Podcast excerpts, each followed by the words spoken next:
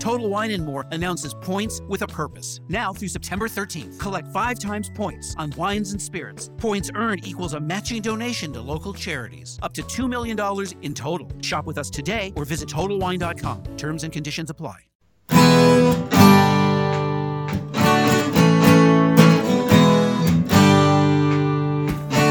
Bem-vindo a mais um podcast do Senhor Tanquinho. Eu sou o Guilherme. E eu sou o Rony. E aqui a nossa missão é deixar você no controle do seu corpo.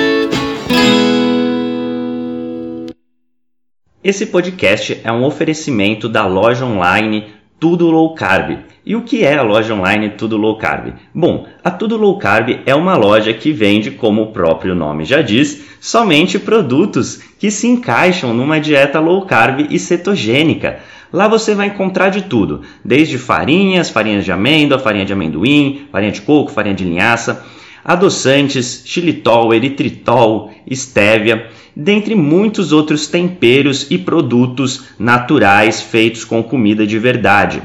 O mais legal é que a gente conhece a dona, é a Eliana, a gente já até entrevistou aqui no podcast. E a Eliana nos garantiu que ela está sempre procurando na internet para garantir que a Tudo Low Carb tenha os melhores preços dos adoçantes xilitol, eritritol e da farinha de amêndoa, que segundo a gente são os ingredientes mais importantes se você quer fazer receitas low carb. Então, se esse é seu caso, se você quer comprar xilitol, eritritol e farinha de amêndoas com o melhor preço da internet, é só você acessar tudolowcarb.com.br, porque lá é garantido que você vai encontrar. E você pode aproveitar para comprar diversos outros produtos low carb com qualidade. Este podcast também é um oferecimento do Aikito. E o que é o, Aikito? Bom, o Aikito é um aparelhinho que serve para medir o seu nível de cetose através do hálito. Bom, a gente achou muito interessante esse aparelho porque você pode saber o seu nível de cetose sem ter que furar o seu dedo ou fazer um exame de sangue para isso. É um aparelho realmente revolucionário no mercado e o mais legal é que ele é uma tecnologia 100% brasileira. O Iago, que foi o seu criador, entrou em contato com a gente e a gente achou super legal divulgar essa iniciativa. E é por isso que hoje o Aikito é um dos patrocinadores aqui do podcast. A gente recomenda que você conheça esse aparelho se a sua intenção é saber o seu nível de cetose. É só acessar o Aikito, que é u a i k e t o.com.br e ele tem esse nome porque, além de ser brasileiro, ele é mineiro. Então, nada melhor que um trocadilho, o Aikito. É isso aí, vamos pro podcast. Olá, Tanquinho! Olá, Tanquinha! Sejam muito bem-vindos e bem-vindas a mais um episódio do nosso podcast. E hoje temos conosco o Dr. Eduardo Senra. Tudo bem, Eduardo? Tudo ótimo. Agora melhor com esse convite aqui. É uma honra estar aqui com vocês. Então tá tudo perfeito. Então, para quem não conhece, o Eduardo é médico, então a gente gostaria de começar perguntando justamente a respeito disso. Eduardo, como você começou a se interessar por saúde? Qual área você se especializou como médico? E, num segundo momento, da onde veio esse interesse por uma alimentação reduzida em carboidratos e rica em comida de verdade? É, isso é uma pergunta bem interessante. Eu, na verdade, que eu comecei a me interessar por saúde de forma é, real na adolescência. E, mas eu acho que o start talvez tenha começado mais cedo, porque eu tive o, o meu pai, ele infartou muito novo, com 38 anos, e como ele foi pai para aquela época um pouco mais tardiamente, eu tinha uns 4, 5 anos quando ele infartou, e por pouco ele não faleceu, né? Porque na verdade eu digo até que ele faleceu, mas foi ressuscitado porque ele teve uma parada cardíaca no infarto dele e ele foi ressuscitado porque estava entrando no hospital naquele momento. Ele viveu mais 30 anos, graças a Deus, né? Foi um pai maravilhoso, então eu tive esse privilégio de crescer com ele. Mas essa preocupação com a saúde dele sempre foi uma coisa muito marcante para mim, né? Uma, uma, coisa que me motivava, que eu sempre me preocupava e eu, eu comecei a aprender a comer um pouco melhor, pensando em ajudá-lo. E, e, acho que consegui ajudá-lo bastante, né? Tanto é que ele viveu bem além do que era esperado para a época, né? Para você ter uma ideia, na minha faculdade, o meu professor era o cardiologista dele e apresentava o caso do meu pai para os alunos, inclusive para mim. Porque ele não entendia como meu pai estava vivo, de tanto tamanha gravidade da, das obstruções que ele tinha quando ele infartou. Né? Então eu acho que ali eu comecei é, a me interessar e por incrível que pareça eu comecei com uma dieta que na época eu entendia como saudável, mas era extremamente high carb, que era uma dieta macrobiótica. Não sei se vocês já ouviram falar, mas era uma dieta basicamente à base de arroz integral e, vegetais é, muito, muito pouca proteína de origem animal. Na verdade, eu só me lembro de um peixinho que eles tinham seco, salgado, que eles usavam eventualmente para salgar algumas sopas, principalmente. Mas, enfim, naquele período, entendendo que aquilo era uma comida saudável, porque era bem natural, eu segui naquele caminho, mas eu fui para o integral, aquela coisa tradicional, né, que todos passaram no passado, para quem se interessou em alimentação antes desses novos conceitos que a gente hoje trabalha, né. Então eu, eu comecei ali, depois na, na faculdade, sempre interessado em especial pela parte nutricional, até que, como todos eu acho que nós conhecemos e que passaram aí por vocês, comentam, é, eu tive o contato com o nome do Souto. Na verdade, foi num jantar em que um é, psiquiatra, que é gaúcho, comentou sobre o Souto e eu desconfiei, né, como todo mundo desconfiou, assim, principalmente sendo médico, um urologista, né, que que ele poderia me acrescentar, né? Eu trabalho com isso já há anos, tenho uma experiência muito grande, mas fiquei desconfiado, guardei o nome, a referência dele, e alguns meses depois, por incrível que pareça, eu resolvi entrar no, no, no blog dele e comecei a assistir alguns poucos vídeos que existiam no YouTube dele falando, e aquilo, enfim, me iluminou, né? Como iluminou tanta gente que está no low carb até hoje. Então, eu acho que esse é um resumo de, dessa questão. Eu acabei, você me perguntou da minha especialidade, né? Durante a faculdade, eu comecei a gostar, em especial, da endocrinologia, né? Que é a especialidade que mais lidava com essa parte nutricional, com obesidade, com diabetes, são doenças correlacionadas. Então, eu acabei optando por essa especialidade. Eu não tinha vocação para ser um cirurgião, nunca tive. E dentre as especialidades clínicas, a que mais me encantou, talvez até pela complexidade, pelo eterno desafio, né? E hoje eu vejo que eu escolhi certo, porque realmente é uma especialidade que está em constante crescimento e você tem muita coisa para estudar, é, é, um mundo a ser explorado. Então eu acabei optando pela endocrinologia e eu atuo nela desde 1995 na prática. Então tenho uma experiência muito longa eu me dedico bastante ao consultório, então eu tenho uma, um volume é, que realmente chama atenção, assim, porque eu não trabalho em outros locais, não, quase não trabalho em hospitais e, e, gosto do que eu faço. Então, como eu moro numa cidade um pouco menor, que é Joinville, Santa Catarina, eu consigo atender bastante gente. Eu não fico tanto tempo no, no trânsito, eu não, como eu falei, não me desloco para outros locais, então eu tenho um, um volume bastante significativo. É muito interessante você mencionar, inclusive, esse aspecto clínico em oposição ao aspecto cirúrgico, porque a gente vê cada vez mais, hoje em dia, muitas pessoas tentando consertar problemas que são notadamente de origem hormonal, né, como alguns desequilíbrios, resistência à insulina, obesidade, muitas vezes com abordagens cirúrgicas, né? Daí a gente pode colocar desde cirurgia bariátrica até balão intragástrico para emagrecer. O que, que as pessoas precisam saber sobre essas estratégias? Quais são alguns erros ou concepções erradas comuns que as pessoas têm? Porque o que a gente recebe muitas vezes como e-mail, só para dar um pouco de contexto, é as pessoas dizendo: Ah, eu vou fazer uma cirurgia e isso vai resolver meus problemas, eu não vou ter que fazer dieta. O que, que tem de errado nesse raciocínio e o que, que as pessoas que estão ouvindo a gente agora poderiam saber para se inteirar mais sobre o assunto? Então, eu vou falar mais especificamente da cirurgia bariátrica e depois a gente, numa outra parte, comenta sobre o balão, tá? Então, a bariátrica é um procedimento cirúrgico, né, assim, é bastante invasivo, e agressivo, reservado normalmente para as pessoas com obesidade mórbida. É, nós temos também outras indicações, que seriam pacientes com obesidade grau 2. Eu acho que eu vou ter que fazer um parênteses aqui. Nós calculamos é, os graus de obesidade baseado no IMC. Né? E o IMC a gente calcula dividindo o peso dividido pela altura dividido novamente pela altura. Né? Então, por exemplo, se a pessoa tem 120 quilos, dividido por 1,6, é, se ela tiver 1,60, por 1,60 novamente. Aí nós vamos ter ali o IMC. Tá? Quando a gente está no MC entre 30 e 34,9, a gente chama de obesidade grau 1. Quando está entre 35 e 39,9 de obesidade grau 2 e acima de 40 a obesidade mórbida. Né? Então, a cirurgia bariátrica seria indicada para esses casos de cirurgia de obesidade mórbida. Nos casos entre 35 e 39,9, é, quando você tivesse é, uma série de comorbidades, né, e que antigamente eram em torno de 5 ou 6, e que hoje tem quase 30 ou até um pouco mais de 30 indicações. Então, se facilitou muito o acesso à cirurgia bariátrica. Tem coisas que eu considero realmente relativamente absurdas, mas tecnicamente é o que é, a gente recomendado pelo CFM, que é o Conselho Federal de Medicina, teríamos em mãos para poder indicar ou não a cirurgia. Mas essa, essa questão que você colocou é muito importante. Fala assim, a pessoa opta pela bariátrica achando que não vai precisar cuidar da alimentação.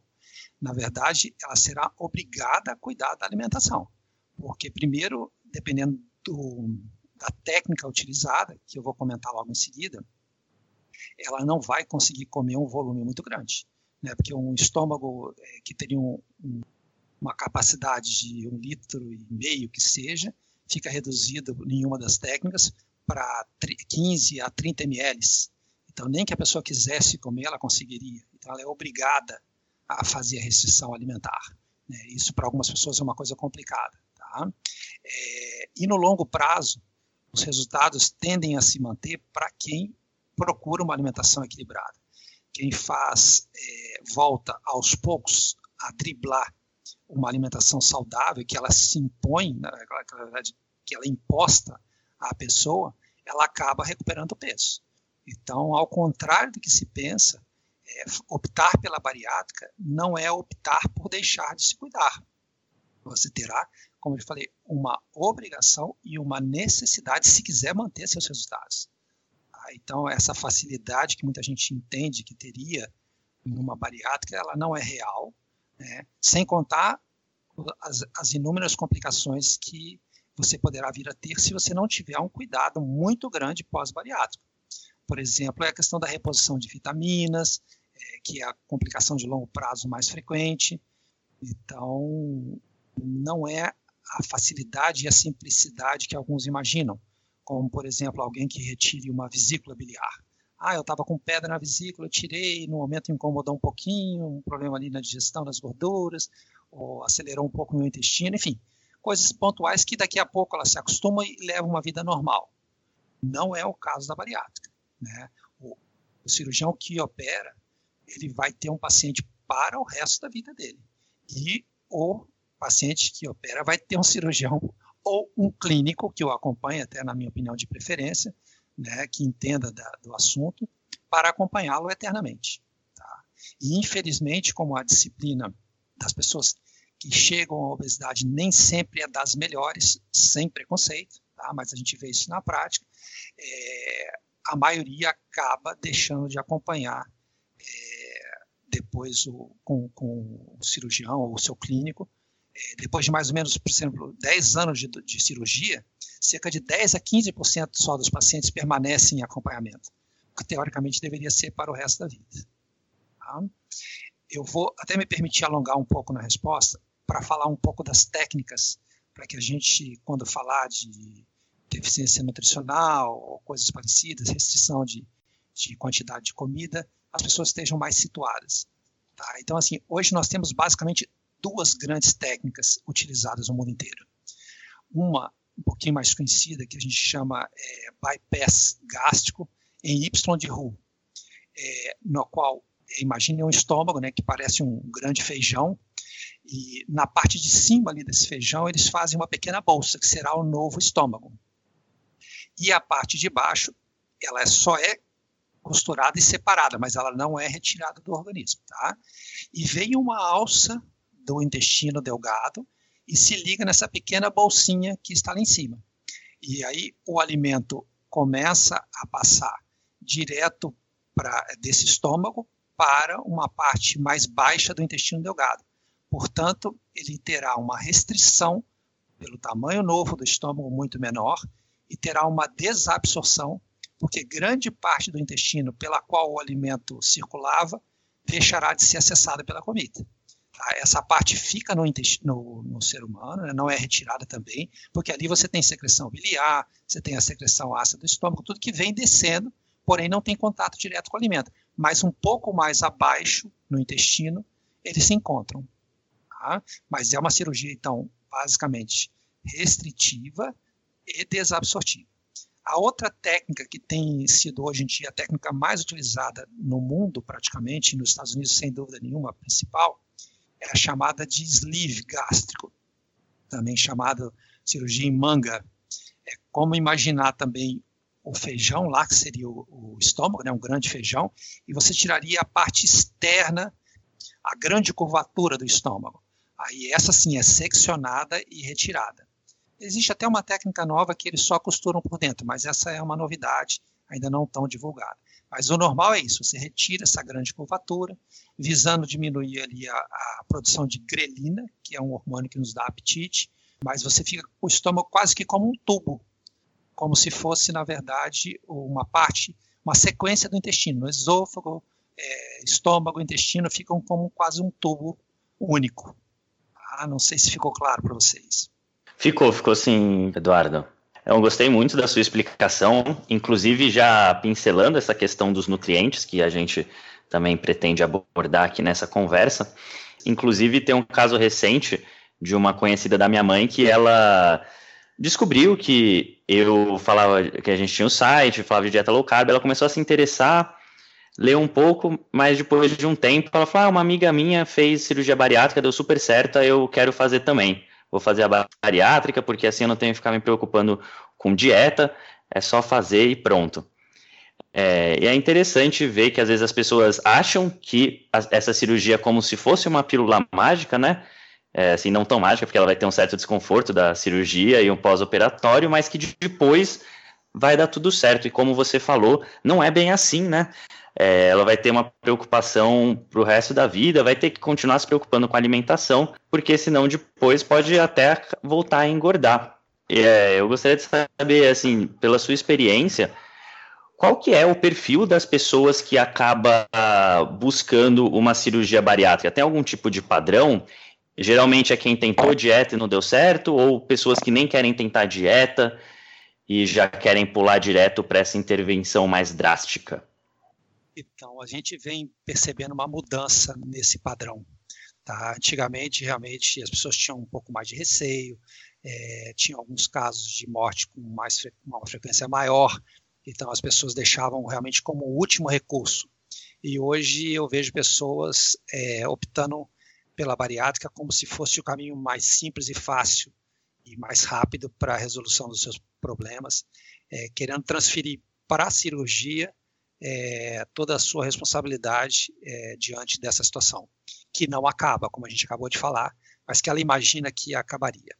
Né? É, recentemente, agora não deve ter mais de um mês ou quase dois meses, saiu um artigo que a Sociedade Americana de Pediatria estava aceitando a cirurgia bariátrica já em adolescentes, né? apesar de, de ser a Academia Americana de Pediatria, eles falam acima dos 13 anos. Mas, enfim, era alguma coisa que girava em torno dos seus 18 anos, em casos bem graves, e hoje já está se falando em 13 anos. Então, eu acho que, é, como a, a, obesidade tem aumentado de forma é, absurda no mundo inteiro, eu acho que é, esses perfis já começaram a, a serem abordados, porque realmente é, é, a gravidade da situação é muito grande.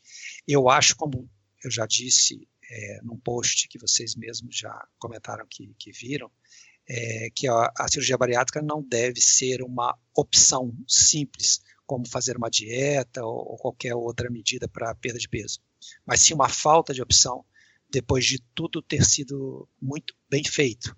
Porque eu vejo muita gente também fazendo é, dietas mal feitas, mal orientadas, absurdas, e simplesmente dizendo que não tem resultado e que é uma bariátrica, né?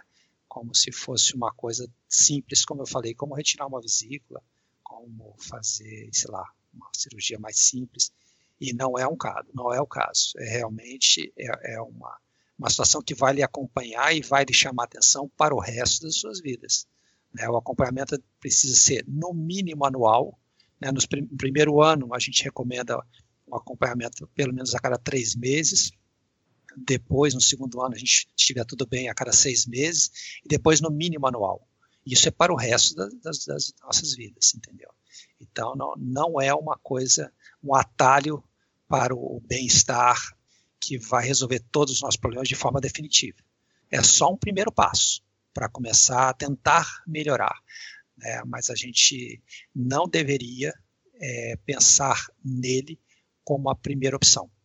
Eu, eu sou totalmente contrário, eu, mas eu respeito os pacientes que estão numa situação crítica, é, geralmente os obesos mórbidos, né, que tentaram de forma séria tudo que podiam, aí eu acho que esses pacientes precisam ser acolhidos.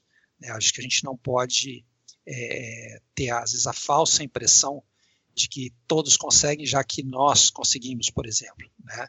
A gente sabe que, por estatísticas, o obeso mórbido, né, eu estou falando acima de 40, é, um em cada é, 1.290 homens conseguem emagrecer e uma em cada 677 mulheres conseguem emagrecer. Então, é, são estatísticas mundiais, então não é fácil. Tá? Então, eu acho que a gente tem que fazer de tudo para que o paciente não chegue a esse estágio, porque ele nunca é bom. Ele pode ser menos ruim se nada mais ninguém pode fazer por ele, nem ele mesmo. Não, com certeza, com certeza, doutor. E eu acredito que um ponto interessante que a gente levantou e tocou de passagem aqui foi que mesmo essas pessoas após a cirurgia bariátrica têm de ter alguns cuidados alimentares, né? Até por terem, inclusive, um, um sistema gastrointestinal encurtado depois. E só para a gente pincelar um pouco quais seriam alguns desses cuidados que essas pessoas têm que ter. Porque a gente mencionou, ah, tem que ter cuidados alimentares para poder manter a saúde, os nutrientes, mas quais seriam alguns cuidados que essas pessoas têm que observar para a vida mesmo após a cirurgia? A dieta precisa ser uma dieta saudável, por incrível que pareça. É, o paciente que acha que vai comer errado, como sempre talvez tenha comido, ele não vai é, conseguir viver de, com qualidade. Porque, por exemplo, se ele comer açúcares, principalmente no bypass gástrico, né, que é aquela desabsortiva e restritiva, é, ele tem uma chance muito grande de fazer hipoglicemia, né, que seria a hipoglicemia reativa, já que os açúcares atingiriam a, a região no qual eles seriam absorvidos com muita rapidez, e aí o, a insulina subiria com grande, é, em grande intensidade, rapidamente, fazendo uma hipoglicemia reativa. Né? Fazer hipoglicemia não é nada agradável, todo, todos nós sabemos disso, né? o mal-estar é grande, e conviver com isso diariamente seria um grande problema. Em relação aos carboidratos é, mais complexos também, se você come um grande volume, a tendência é que você faça o que a gente chama de dumping, né, onde a pessoa também sente um mal-estar muito grande, não necessariamente fazendo hipoglicemia, aliás, na maioria das vezes não seria acompanhado de uma hipoglicemia, mas é uma quantidade de comida muito grande que atinge o, o intestino de forma rápida. Acontece basicamente com o consumo excessivo de carboidratos, mesmo que complexos, é, e também, às vezes, alimentos muito gordurosos, ou pior ainda, os dois juntos, né, que é o mais comum. E aí chega muito rápido e dá uma, uma reação é, é, vagal, onde a pressão baixa, sensação de desmaio, alguns chegam a desmaiar, é, cólicas intestinais, então é muito desagradável. Então, o paciente, mesmo querendo comer errado, ele passando por esse mal-estar, ele vai ter que pensar duas vezes, porque senão ele vai viver assim né, e o dia a dia deles fica complicado, essa, essa preocupação existe. Buscar uma alimentação saudável após a cirurgia é uma obrigação. Se você me perguntar qual tipo de alimentação seria mais indicada, sem dúvida nenhuma seria uma dieta low carb, por tudo que eu acabei de falar, né, porque você deve evitar o consumo de açúcares e de carboidratos em grandes volumes, e de preferência, claro, em havendo consumo de carboidratos, que sejam carboidratos de fontes não refinadas. Né? Então a gente, a gente, estaria falando de basicamente de legumes preferencialmente, tá? Ou eventualmente algumas raízes, mas não farinhas, bolachas, biscoitos e coisas e congêneres, vamos dizer assim. Perfeito, perfeito. Então, no final das contas, a pessoa que fizer a cirurgia, mas for realmente assim, comprometida com a saúde e em manter o resultado da cirurgia, vai ter que acabar fazendo também essa intervenção alimentar, que talvez, se tivesse sido adotada antes da cirurgia, já tivesse dado algum tipo de resultado. Mas como você disse, né? Tem muita gente que tenta de tudo e realmente não consegue, e por isso acaba indo para a cirurgia. Mas para as pessoas que estão pensando na cirurgia como pílula mágica, entre aspas, fica aí mais uma vez o aviso de que você vai ter que tomar conta da sua alimentação depois também. É, além da alimentação, existem alguns outros cuidados para ter é, no pós-operatório? E mais do que isso, é possível voltar a engordar depois de fazer uma cirurgia bariátrica? E se é possível, em quando que isso acontece? Então, olha só, é, após a cirurgia, a gente tem causas, vamos dizer, anatômicas que facilitam a recuperação de peso e causas comportamentais, tá? Do ponto de vista anatômico, é, assim, é um pouco mais complexo para a gente aqui, mas eu vou citar rapidamente.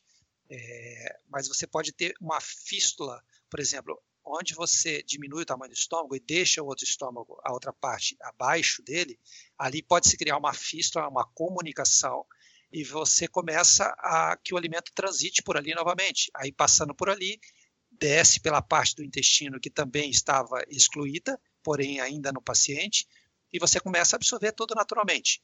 Então essa é uma, uma das complicações.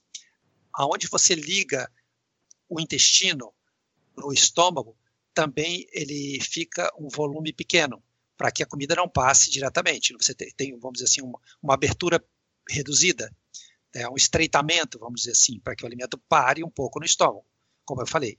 Se é com o tempo isso normalmente tende a uma dilatação. Aí o estômago, a comida tende a passar muito rapidamente, a pessoa não se sacia, né? Porque a saciedade da bariátrica quando se faz uma restrição do estômago é porque o alimento expande aquela parte superior que foi é, é, reduzida e o paciente tem uma sensação, então ele fica mais saciado rapidamente. Mas se o alimento chega e passa é, é, rapidamente, ele acaba não obtendo esse benefício. Então é onde é, essa é uma complicação também é, anatômica, vamos dizer assim. Tá? Essa bolsa também pode se dilatar com, com o passar do tempo, isso aí aceitando que você consuma cada vez um pouco mais, também ajuda na recuperação. E na parte comportamental, o que você vê mais correlacionado à recuperação de peso, é pessoas que, às vezes, por incrível que pareça, ao emagrecerem bastante, ficarem com excesso de pele, pode reduzir a autoestima, uma diminuição da atividade física que ela talvez tenha feito logo após a cirurgia, tentando se cuidar, ela acaba abandonando e aí ajuda na recuperação. É pessoas que deixam de se cuidar né, deixam de acompanhar com seus cirurgiões, deixam, enfim, de se auto-monitorar, abandon se abandonam, vamos dizer assim, e acabam recuperando peso. É, uma coisa interessante também que eu observo na minha prática é que às vezes a pessoa vive querendo emagrecer. E uma vez que ela tenha emagrecido, aquilo gera uma angústia, uma ansiedade muito grande, porque às vezes era uma pessoa que não tinha é, relacionamento, que era uma pessoa que é, se escondia atrás da sua obesidade, que tinha privilégios familiares e que acaba perder todos esses benefícios, né? começa a se expor à vida, vem pessoas se interessarem por ela, vem sua sexualidade sendo colocada é, à vista, sendo que, que é uma coisa que para ela fica. Então, isso às vezes gera uma angústia muito grande e as pessoas às vezes pioram. Né? Assim, Poxa, mas a vida inteira você quis emagrecer, assim, mas agora eu quero reengordar, porque eu quero de novo o meu escudo protetor. Tá? Então são coisas assim bem complexas que às vezes a gente acha que não ocorrem, mas que podem sem dúvida acontecer em alguns casos especiais. Tá? Outra causa comportamental que a pessoa não consegue controlar os seus impulsos alimentares, que aliás é o que ela já não conseguia fazer antes e não é pela cirurgia que talvez ela vá conseguir. Isso com o tempo, com essas alterações que eu falei, até mesmo anatômicas, de dilatação da bolsa, de, de, de uma capacidade da alimentação chegar um pouco mais rápido, ela começa a perder a capacidade de se conter e, e ela acaba se perdendo um pouquinho. Outra coisa que se fala é que às vezes a pessoa tira a compulsão da comida e começa a colocar no lugar algumas outras, é, alguns outros vícios. Né? Isso não é necessariamente obrigatório, mas a gente percebe, é, através de estudos observacionais, que existe uma tendência maior a que os pacientes tenham uma chance maior de abusar de álcool, de, de, de outras drogas, de opioides. Então, enfim, são basicamente esses os comportamentos que, que facilitam a recuperação de peso. Nossa, fascinante esses pontos, porque parece que a pessoa justamente pensou, passou tanto tempo focada em atingir esse objetivo e voltada apenas para isso que quando ela chegou lá ela não sabia o que fazer.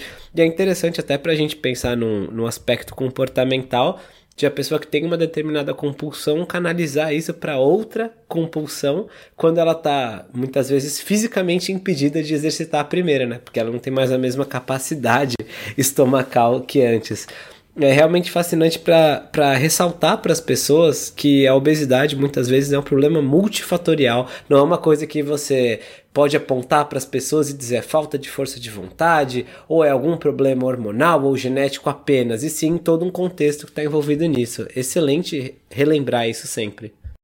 Uma coisa que eu queria reforçar, que você perguntou também, assim, é o percentual de recuperação de peso, tá? É, em cinco anos, ele gira em torno de 10%, e em 10 anos em torno de 20%. Existem várias é, é, coortes sendo acompanhadas, tem algumas que falam até numa taxa de recuperação de até 35% no longo prazo. Tá? Então, é, não é uma coisa insignificante, não. Ela é mais comum nos primeiros dois anos, também isso é uma questão interessante para se destacar. Perfeito, perfeito, Senra. E, Eduardo, a gente vê como, entre aspas, efeitos colaterais de uma alimentação bem feita em pessoas com problemas de saúde é, bons, como, por exemplo, reversão ou diminuição do diabetes tipo 2, é, reversão de esteatose hepática não alcoólica, diminuição de triglicerídeos, é, melhora da saúde cardíaca, enfim, um monte de benefícios que vêm junto do emagrecimento em pessoas que estão seguindo uma dieta mais baixa em carboidratos e rica em comida de verdade. O mesmo acontece com pessoas que fazem uma cirurgia bariátrica e acabam emagrecendo, ou já não é a mesma o, o mesmo resultado final? Olha, essa pergunta é bem, bem interessante e, e realmente eu vou dizer para você, para quem consegue manter o peso e, e sustenta o emagrecimento, os resultados são maravilhosos e equivalem a uma, uma dieta bem feita. Aliás, bacana que mostrou isso, que os resultados conseguidos com uma alimentação muito baixa caloria, não era nem uma dieta low carb, mas, é, quer dizer, ela não deixava de ser low carb, mas ela era low carb, era low fat, ela era low, low tudo, porque ela era é, com muito baixa caloria, tá? E ela mostrou resultados equivalentes a uma bariátrica. O grande problema desse trabalho, porque realmente é, para muitas pessoas foi uma surpresa, né? já que os resultados se equivaliam. É, é, a sustentação dessa estratégia, já que a gente estaria falando de uma dieta de muito baixa caloria. Né? É, quem mais se aproximaria disso, na minha opinião, na vida real, para sustentabilidade, seria alguma coisa próxima de uma dieta cetogênica, onde o paciente realmente tenderia a conseguir comer melhor é, em termos de, de é, menos, na verdade. Né? Então, uma dieta low carb cetogênica, na linha ali, entre uma e outra, ali, vamos dizer assim, eu acho que seria o mais próximo que a gente conseguiria desses resultados grosseiros que às vezes a bariátrica nos traz no longo prazo. Né? Já que essa dieta que eu falei, que mostrou resultados maravilhosos, elas foram controladas, enfim, os pacientes estavam é, é totalmente gerenciados, não, não era vida real. Tá? Mas a gente sabe que, do ponto de vista metabólico, os resultados se equivalem, né? mostrando que realmente os resultados cirúrgicos são maravilhosos, por incrível que pareça, do ponto de vista metabólico. Não estou falando, a gente não pode esquecer de todos os transtornos que a gente de, de, desnutrição, que a gente pode falar um pouco mais adiante, enfim, de todos os transtornos que a gente já falou até agora. Mas a dieta bem feita, ela faria o equivalente a essa cirurgia com todos os benefícios que teoricamente ela poderia nos trazer. Mas sim, é, esses resultados em termos de remissão de diabetes é muito frequente, diminuição e até reversão da esteatose hepática. É, a gente está falando aí em set, quase 70% de remissão de diabetes, quase 70% de remissão da hipertensão arterial, e o resto vai, vai junto no pacote, entendeu? Porque o paciente que, que, que come menos do que precisa, ele necessariamente entra num processo de, de reversão. Né? E a gente não pode esquecer que quando a gente começa a emagrecer, a primeira coisa que a gente perde é a gordura visceral, que é essa que você comentou da esteatose hepática. E junto com a esteatose hepática, a gente reverte a esteatose pancreática, que é uma coisa que pouco a gente fala, que ajuda na, na reversão do diabetes. Né, que você via, você vê que células que teoricamente estariam é, mortas, né, que, era o que a, a, medicina dizia, depois a gente precisou rever que essas células na verdade não estavam mortas, é, vamos dizer como se estivessem adormecidas e que elas voltam a fabricar insulina e, e conseguem reverter a liberação de insulina como de uma pessoa normal após essa perda é, de gordura intrapancreática que está dentro do pacote do emagrecimento, que favorece bastante a, a melhora das, das comorbidades que geralmente estão associadas à, à, obesidade. Mas um detalhe interessante também, geralmente esses benefícios de reversão do diabetes, eles se dão mais em pacientes que têm é, a gordura visceral. É, essa é a parte mais importante. Por exemplo, se você tiver um grande obeso, de obesidade mórbida severa, porém com grande, sem uma grande resistência insulínica, vamos dizer assim, você vê que ele tem uma grande capacidade de estoque subcutâneo, é, esses pacientes geralmente não, não, não revertem é, tão bem o diabetes, porque é, a síndrome metabólica que ele tinha, que era fruto da resistência insulínica, não, não era por, principalmente por isso, era por outros motivos. Tá? Então, a síndrome metabólica que está por trás da obesidade mórbida, ela geralmente traz mais benefícios de reversão desses é, problemas que a gente comentou agora. Né? Diabetes, hipertensão, esteatose. E existe diferença entre obesos. Com certeza existe, com certeza existe. E falando em diferenças, a gente mencionou alguns tipos de bariátrica, né, e de cirurgias que seriam interessantes. E outra que a gente até falou o nome, mas não entrou em detalhe, é o tal do balão intragástrico, que a gente vê bastante pessoas procurando por ele. Como que é essa intervenção? O que, que difere ele de outras espécies de intervenções? E até, não sei se existe uma resposta objetiva para isso, mas por que, que ele ganhou tanto imaginário das pessoas? Ele ganhou o imaginário, eu acho que porque ele realmente, no curto prazo, ele mostra resultados interessantes. O, e o raciocínio aqui é simples, e eu vou detalhar para vocês acompanhem comigo aqui, inclusive quem, nos, quem está nos ouvindo. Quando você coloca o balão ali, você está ocupando um volume dentro do teu estômago previamente, antes mesmo de comer, que teoricamente teria sido ocupado por mais comida. E aí você sente a saciedade quando o teu estômago se dilata a ponto de dilatar a cúpula, que é a parte superior do estômago. Por isso que é essa que forma a bolsinha no bypass gástrico. Tá? Mas um paciente que ainda não operou, essa parte, ao se dilatar, ela promove uma sensação de saciedade. Quando você coloca o balão, você atinge essa sensação mais rapidamente, visto que você já tem um volume ali ocupado por um balão, que não é caloria, não é alimento. Então, esse é o benefício do balão. Mas ele não pode ficar eternamente ali. Tá? E os resultados, mesmo que você o recoloque, não são tão bons como na primeira vez. Aí eu tenho algumas teorias. Eu posso explicar de que por que ele não deixa de ser interessante, é, na minha opinião. Mas enfim, você deixa ele por seis meses. Alguns balões podem ficar até por um ano, tá? Mas uma vez retirado, o que eu entendo, tá? Veja que é uma opinião pessoal.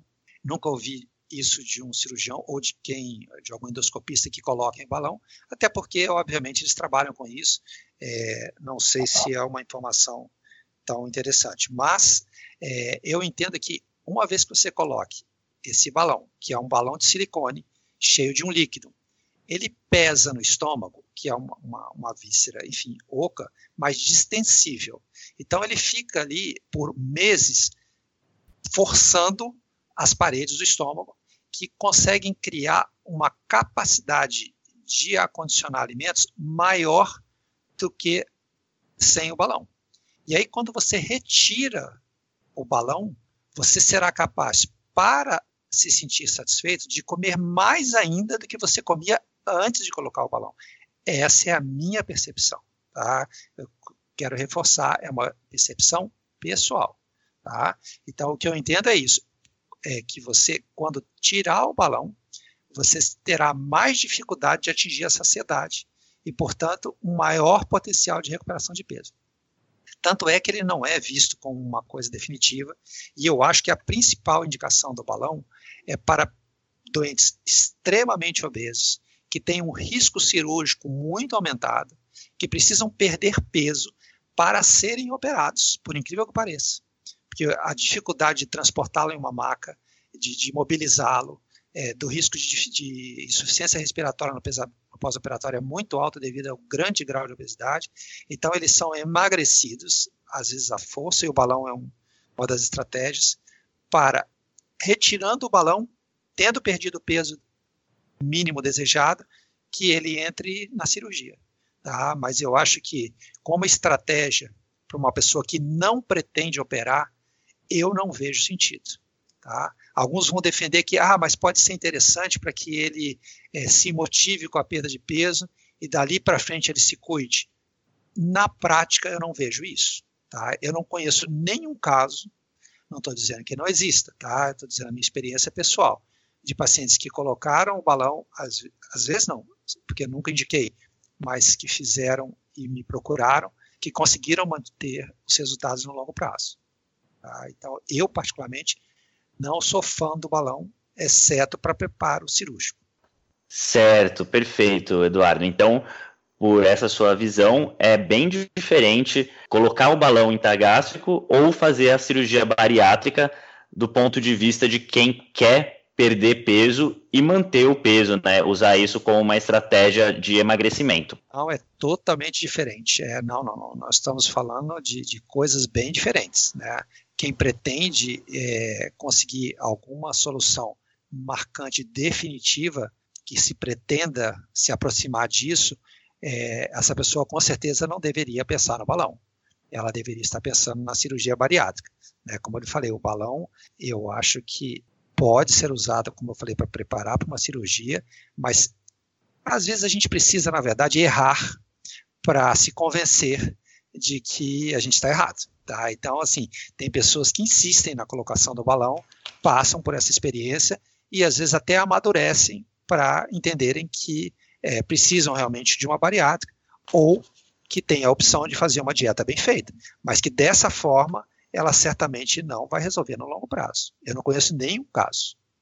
Agora, eu gostaria de fazer para você a pergunta que foi talvez a grande motivadora desse podcast, desse tema de podcast, que é uma pergunta que a gente recebe sempre dos nossos leitores, que é a seguinte: eu tenho balão intragástrico ou eu já fiz a cirurgia bariátrica e eu gostaria de saber se eu posso fazer uma dieta low carb ou uma dieta cetogênica.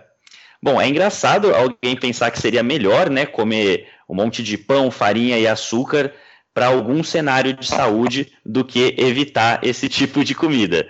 Mas tudo bem.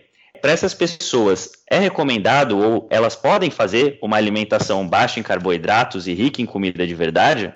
Ótima pergunta.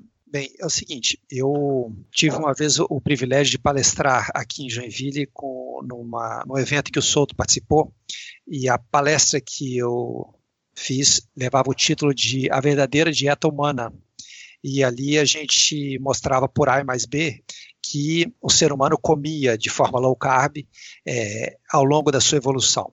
Então, teoricamente, essa é a dieta mais é, adequada à espécie humana, assim como cada espécie tem a sua dieta específica. Né? O, o, o, leão é um carnívoro estrito, assim como o gato, alguns animais são herbívoros exclusivos, e, e, e por aí vai. A dieta humana é onívora, porém ela tendia a ser low carb na África, que foi onde a espécie se desenvolveu.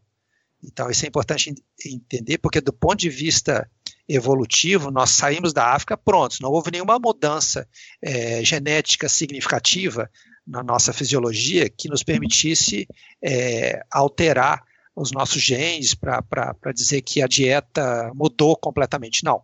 A dieta com a qual nós evoluímos é low carb. Então, se ela é boa para uma pessoa normal, por que não seria para alguém que fez uma bariátrica? Essa eu parto desse princípio. Tá? A dieta cetogênica, é, eu diria que eu recomendaria mais para um bariátrico, por exemplo, que está recuperando peso e que tem uma, uma necessidade de perder peso ainda maior, tá? Ou se ele está em processo de perda de peso e ele se adapta bem à dieta, isso facilita que ele controle seu apetite, não vejo nenhum problema, tá? E mas uma dieta que não seja é, tão mais complexa, vamos dizer, tão mais difícil, eu acho que uma dieta low carb se prestaria à maioria dos pacientes com segurança e tranquilidade. Não vejo nenhuma preocupação nesse sentido, até porque a gente estaria falando, mesmo que quando houvesse consumo de carboidratos, carboidratos é, não refinados, enfim, que a gente chama de carboidratos corretos ou bons carboidratos, enfim, comendo de forma comedida, como a própria cirurgia normalmente exige, eu acho que isso não, não traria nenhuma consequência negativa. Né? Eu acho que ela não só é indicada, mas ela é desejada para alguém que quer ter saúde, tendo feito bariátrica ou não. Perfeito. Então, acho que assim ficou bem claro para todo mundo, é o que a gente já respondia também, mas agora eu acho que esse recurso, esse podcast vai ser para onde a gente vai indicar todo mundo que fizer essa pergunta para a gente porque ficou bem completa a resposta e dá uma visão geral, né, dessa questão de cirurgia para emagrecer, de balão para emagrecer, e é bom abrir os olhos das pessoas para elas verem que não é tão simples quanto parece você fazer uma operação e que tudo vai se ajustar depois. E Eduardo, você teria mais alguma coisa para complementar sobre esse assunto de cirurgia bariátrica, balão intragástrico, dieta low carb? Olha, assim, de, de cabeça agora não teria nada mais a acrescentar. Eu continuo à disposição se vocês tiverem mais alguma dúvida, mas eu, assim, de cabeça não teria nada no momento para acrescentar, não. Acho que é isso. Eu, eu, só acho que a gente realmente é, tem que acolher as pessoas que realmente estão numa situação complicada, é, ao mesmo tempo que eu acho que as pessoas têm que ter a noção de todas as estratégias que podem evitar que ela evolua para uma bariátrica. Né? E, e eu sou um adepto e um, um entusiasta da low carb, então, eu acho que o paciente não é obrigado a fazer.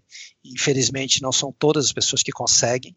Porém, eu acho que as pessoas têm que ter pelo menos a oportunidade de conhecer a estratégia, se possível, testá-la, né? E se ainda assim é, tentando de forma é, correta não tiverem os seus resultados estiverem com sua saúde abalada, que elas sejam compreendidas, acolhidas e ajudadas a sair dessa situação, né? Porque é, infelizmente não são todas as pessoas que têm essa disciplina, essa força de vontade, essa vontade de ter saúde, né? De ter, de ter tudo isso, a, a vida de algumas pessoas às vezes é muito complexa e às vezes não cabe a gente fazer esse tipo de julgamento, mas nunca deixar de dar a ela um caminho para que ela tente. Né? Se ela realmente não quiser, é uma opção, né, que eu digo às vezes para alguns pacientes, eu estou lá sempre para ajudá-los, né, para tentar a quem tiver vontade de melhorar, de ter os caminhos que eu entendo que sejam os mais saudáveis e adequados. Mas eu não estou lá para impor a ninguém as minhas verdades ou os meus valores. E eu respeito até os pacientes que não querem se cuidar.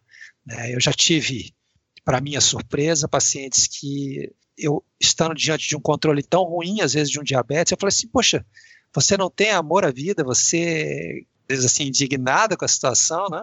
E o paciente virou para mim e falou assim: Eu quero, eu quero morrer. Eu não tenho nenhuma vontade de, de continuar vivo. Aí ele me, enfim, foi uma situação bem, bem complexa, né? E ele me explicou tudo o que aconteceu na vida dele. E realmente eu baixei a bola. eu baixei a bola que, enfim, existem casos e casos. Né, e a gente tem que saber respeitar os limites de cada um. E quando realmente o paciente se convence, depois de todas as cartas na mesa, que a bariátrica é a melhor opção, eu tenho que realmente é, apoiá-lo. Né? Eu entendo dessa forma, eu não desejaria para mim nem para ninguém, mas essa decisão ela tem que ser compartilhada, tem que ser dividida e a gente tem que respeitar os valores e preferências de todo mundo. Tá? Mas a gente não pode deixar é, passar essa questão de que optar pela bariátrica é uma decisão complexa para o resto das nossas vidas, né, para quem se submete a ela, e que não é mais fácil do que fazer a dieta, não. Ela é tão complexa quanto, né, você vai a um extremo de mutilar parte do seu corpo para que você obtenha um resultado que teoricamente poderia ser conseguido sem essa cirurgia. Isso é uma questão que tem que ficar claro para o paciente, mas que se ele é, realmente se vê impossibilitado e tem sua saúde muito abalada pela obesidade, eu acho que acaba sendo uma opção a ser respeitada. Isso, eu acho que eu diria que essas são as minhas palavras finais, que eu acho que acredito que você me pediria, mas eu acho que eu terminaria com essa mensagem. Não, com certeza, acho que foi uma bela mensagem. Acho que ela enfatiza também a importância de de duas vias, né? Tanto da sua obrigação como médico de mostrar as opções e explicar os prós e contras de cada um, como também o de respeitar o direito de escolha de cada paciente, que muitas vezes talvez vá contra suas próprias crenças pessoais, porém como profissional você justamente tem que respeitar essa, esse livre-arbítrio das pessoas que entram no seu consultório. Então, acho que as suas palavras foram muito claras nesse sentido e é uma mensagem bonita tanto para médicos quanto para pacientes que estão nos ouvindo entender esse respeito tanto a uma obrigação, um senso de dever de mostrar fatos, quanto a um senso de dever de respeitar o desejo do outro, mesmo quando ele difere do seu. Muito bonito isso. Legal, legal, que bom espero que, que possa ser útil para ajudar as pessoas a, a, tomarem as decisões né, é, nesse sentido. Mas é, se eu pudesse pedir a cada um dos pacientes é, que estão em vias de fazer uma bariátrica, eu sempre pediria para que tentassem de forma dedicada e real não evoluir para a bariátrica. Né? Essa ainda é a mensagem principal. Eu não de maneira nenhuma estou aqui defendendo que é uma coisa simples, que é, ah, vamos respeitar todo mundo. Não. Eu acho que a gente tem que realmente lutar junto com o paciente para que ele reverta essa tendência. Mas em casos especiais, que nós possamos orientá-lo da melhor forma possível. Perfeito, Eduardo, perfeito. Ficou, na minha opinião, ficou bastante claro para todo mundo esse posicionamento e pessoalmente também é algo que eu tendo a concordar, né? Que a gente deixa coisas em última instância, aquelas que são irreversíveis e tudo mais, para última instância, para quando as outras coisas a gente tentou antes e não deu certo. E nesse aspecto, a gente sabe que tem algumas hábitos, algumas atitudes que a gente consegue implementar no dia a dia que melhoram enormemente a nossa qualidade de vida. E os nossos ouvintes sempre gostam de escutar quais são os hábitos saudáveis dos entrevistados. Nesse aspecto, se você tivesse de escolher alguns hábitos saudáveis, apontar algumas atitudes que você toma no seu dia a dia, que você sente que enriquecem a sua qualidade de vida, quais seriam eles? Então, olha só, eu já naquela minha época de adolescente, o que ficou para mim foi a busca pelo consumo de comida de verdade. Mesmo que fossem, na época, é, alimentos ricos em carboidratos, eram só alimentos naturais. Né? Já naquela época eu já não consumia alimentos com corantes, com aromatizantes, é, industrializados, ultraprocessados, e isso sempre ficou para mim. É, eu ainda não entendia o conceito de low carb, é, nem me preocupava com os os macronutrientes, mas eu já desde a adolescência evoluí para essa ideia da comida de verdade, que antes não tinha esse nome. A gente chamava de comida natural, né, que é o que vinha da época dos hips, né, para quem sabe quem, quem foram, né, para quem é, se lembra disso, que nem todo mundo sabe. Né, mas enfim, é, então comida de verdade sempre é uma dica que eu acho que deve ser a nossa busca diária. É, as atividades físicas, eu diria que é minha, minha vida, assim, eu sempre fui um apaixonado por esportes, continuo apaixonado por esportes, né, eu hoje pratico squash, que é o esporte que eu aprendi a, a amar e, e até hoje participo de campeonatos e, e, e, jogo com pessoas, às vezes, 10, 15, 20 anos mais novas do que eu e que me, me trazem muita alegria. Recomendo os exercícios de força como obrigatórios depois dos 50 anos, uma excelente opção antes disso, né? sempre como um acompanhamento de qualquer outro esporte que você possa vir a fazer, né? porque é uma forma de reforço muscular que te previne de ter outras lesões. Então, eu, se eu pudesse hoje indicar atividades físicas a alguém, eu indicaria alguma atividade que você goste, pode ser aeróbica, anaeróbica, pode ser é, caminhar, pode ser uma corrida leve, que eu não sou muito fã da corrida de, de, de longas distâncias, né?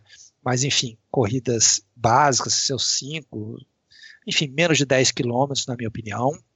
Nem todos os dias, de preferência, obviamente. Então, eu sou mais adepto de corridas curtas, né? eu não sou muito favorável a corridas de longa distância, que eu, eu acho que a gente passa um pouco da, da, da cota do saudável, mas isso é uma opinião muito polêmica, tá? Entenda como uma dica pessoal e não uma dica cientificamente comprovada e, e eu não, enfim, não quero entrar, entrar em atrito com ninguém, isso é uma dica pessoal, tá? Então, caminhadas, é, natação para quem gosta, dança para quem gosta, vôlei, futebol, enfim, cada um pratica o seu esporte, tendo a musculação como um grande complemento, né? E, então, de atividade física seria isso, mas nunca deixando de lado a questão da qualidade do sono, que é uma coisa muito negligenciada e que é muito importante para a nossa qualidade de vida, para o nosso controle alimentar, para a nossa imunidade, enfim, para a nossa disposição, para a nossa mente. Então, esse é um, é um, aspecto, esse é um aspecto também que eu valorizo bastante e que acho que as pessoas deveriam dar atenção devida. É, então, eu acho que esses são os grandes pilares, né? É a alimentação, o sono, a atividade física moderada. Eu acho que, e claro, dar é, atenção especial ao nosso intelecto, à nossa parte emocional, aos nossos relacionamentos. Tudo isso contribui para que a gente tenha uma, uma saúde, uma qualidade de vida, uma disposição, uma alegria de viver que, que nos faz cada vez melhor. Acho que assim a gente encerra muito bem o nosso episódio de hoje. Você já tinha deixado também a sua mensagem final anteriormente. Então agora eu gostaria muito de agradecer você pelo seu tempo, pela sua atenção, sua disponibilidade em vir aqui falar com a gente, dar essa verdadeira aula sobre o assunto que a gente tratou hoje. Muito obrigado mesmo, Eduardo. Eu, eu que agradeço, né? Eu acompanho vocês já há um bom tempo, recomendo muito os, o site de vocês, é, sigo e aprendo com vocês. Então, assim, parabéns pela, pela iniciativa, né? O, o bem que vocês promovem às pessoas, né? É, levantar essas questões tão, tão relevantes para a saúde da população. Então, é uma honra enorme tá? Estar aqui com vocês é, não deixa de ser uma realização de um sonho, tá? Então, obrigado pelo convite e sempre que precisarem de mim, podem ter certeza que eu estarei à disposição, tá bom? Muito obrigado. Ah, muito obrigado pelas suas palavras gentis. A gente fica honrado de poder ser reconhecido, inclusive por profissionais que a gente tanto acompanha e segue e admira o trabalho. Então, obrigado pelo seu tempo de ter vindo aqui e também pelas palavras gentis, por saber que a gente, com a nossa iniciativa, com o nosso esforço, está conseguindo alcançar mais pessoas, difundir essa mensagem. E é claro, quando isso é reconhecido por pessoas que a gente admira, é duplamente gratificante. Então, obrigado, Eduardo, tanto pelo seu tempo, quanto por você ajudar também a espalhar essa mensagem, a espalhar o bem-estar e a saúde para as pessoas que nos escutam, que seguem você e que seguem você inclusive no Instagram, não é isso? Não é essa sua mídia mais ativa? Conta para o pessoal como que eles podem acompanhar o seu trabalho mais de perto, por favor. Exato, é, não, é a minha mídia mais ativa, realmente a, a que eu me dedico mais. Geralmente eu reposto o que eu é, trabalho no Instagram, no meu Facebook, né? Mas o que realmente eu recomendo e onde eu sou mais ativo, e não sou mais ativo porque, como eu disse, eu tenho um volume de atendimento muito alto. Então eu, eu não consigo me dedicar tanto quanto eu gostaria. Espero que, com o passar do, do, dos anos, isso se torne mais possível, né? Quem sabe é, que eu consiga me dedicar cada vez mais. Mas o meu Instagram é de, arroba drsenra e, e, é basicamente ali que a gente é, se mostra um pouquinho, né? Mostra um pouco da nossa experiência, que a gente acredita, tentando sempre, obviamente, ajudar o maior número de pessoas. Tá bom? Obrigado por tudo aí. Perfeito, Eduardo. Muito obrigado mais uma vez. Eu também queria aproveitar para agradecer todos os tanquinhos e tanquinhas que ouviram esse episódio até aqui, que nos acompanharam ou que estão lendo esse episódio no site. Então, muito obrigado para você que nos acompanha. E se você gosta dos nossos conteúdos, então não deixe de se inscrever no seu reprodutor de podcast favorito. A gente está por todos eles: Deezer, Spotify, SoundCloud. Enfim, todas as plataformas que você puder imaginar, só digitar Senhor Tanquinho, você vai nos encontrar lá. Aí você assina nosso podcast e deixa sua avaliação cinco estrelas para ajudar esse podcast a ir cada vez mais longe. Lembrando que a gente solta episódios todas as segundas-feiras, intercalando episódios curtinhos, que é só a gente falando, com episódios nos quais a gente traz entrevistados que nem o Dr. Eduardo Senra, verdadeiras autoridades no assunto. E a gente se vê no próximo episódio. Um forte abraço do, do Senhor Tanquinho. Fala Tanquinho e Tanquinha, esse podcast está sendo oferecido a você por nós. Isso, por mim e pelo Rony e pelo nosso programa Guia Dieta Cetogênica. O Guia Dieta Cetogênica é um curso em vídeo com todas as informações passo a passo para você seguir uma dieta cetogênica de sucesso. E como bônus para você que escuta os nossos podcasts, a gente colocou dentro do programa, na área de membros especial, todos os nossos produtos já publicados até hoje. Então, são dezenas de livros de receitas, são centenas de receitas. Tem também o nosso livro de texto e teoria, né, das 120 dúvidas sobre alimentação saudável respondidas, que foi elogiado inclusive pelo Dr. Souto, pelo Rodrigo Bomeni, pelo Danilo Balu e por vários e vários convidados que já passaram pelo nosso podcast.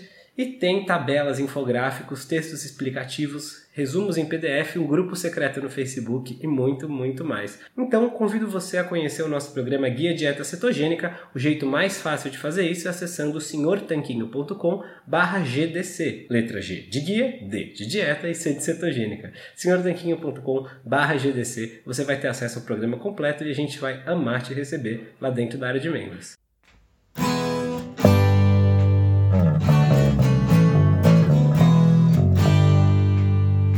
Você acabou de ouvir mais um episódio do podcast do Senhor Tanquinho.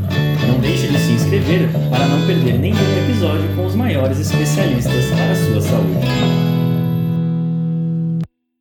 Total Wine and More announces points with a purpose. Now through September 13th, collect five times points on wines and spirits. Points earned equals a matching donation to local charities, up to $2 million in total. Shop with us today or visit TotalWine.com. Terms and conditions apply. Total Wine and More announces points with a purpose. Now through September 13th, collect five times points on wines and spirits. Points earned equals a matching donation to local charities, up to $2 million in total. Shop with us today or visit TotalWine.com. Terms and conditions apply.